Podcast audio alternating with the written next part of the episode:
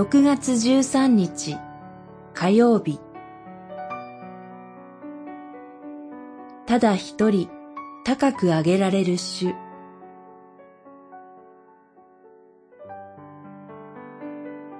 イザヤ書二章。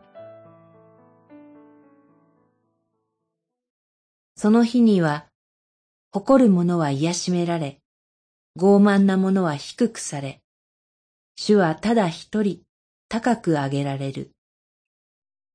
二章十七節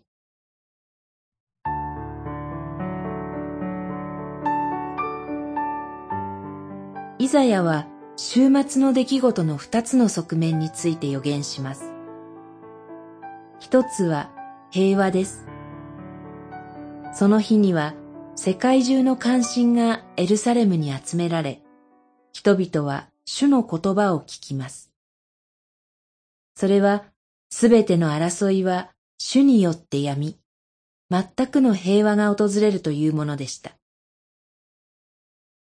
当時、アッシリアの圧政に苦しみ、迫り来る武力に怯えていたユダの人々にとって、この予言はどれほど希望を与えるものであったでしょうか。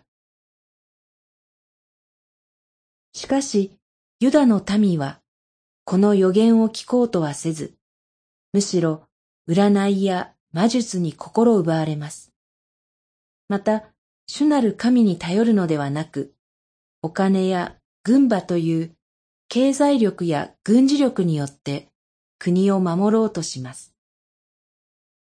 さらに、神への信仰に心を注ぐのではなく、虚しい偶像で心を満たそうとしました。そのような彼らに、イザヤはもう一つの裁きを告げます。主はヤコブを捨てられた。その時、地上の高ぶる者は低くされ、傲慢な者は癒しめられ、偶像はことごとく破壊される。そして、主はただ一人高く上げられると。人の目には力あるように思える人も、財力も、武力も、主なる神の見前には、ただ滅び去るものです。頼ることができるのは、ただ主お一人です。今日も自らの力を捨て、神の言葉を求めて集まる者にこそ、誠の平和があるのです。祈り。ただ一人高く上げられる主よ。あなたのみをしたい。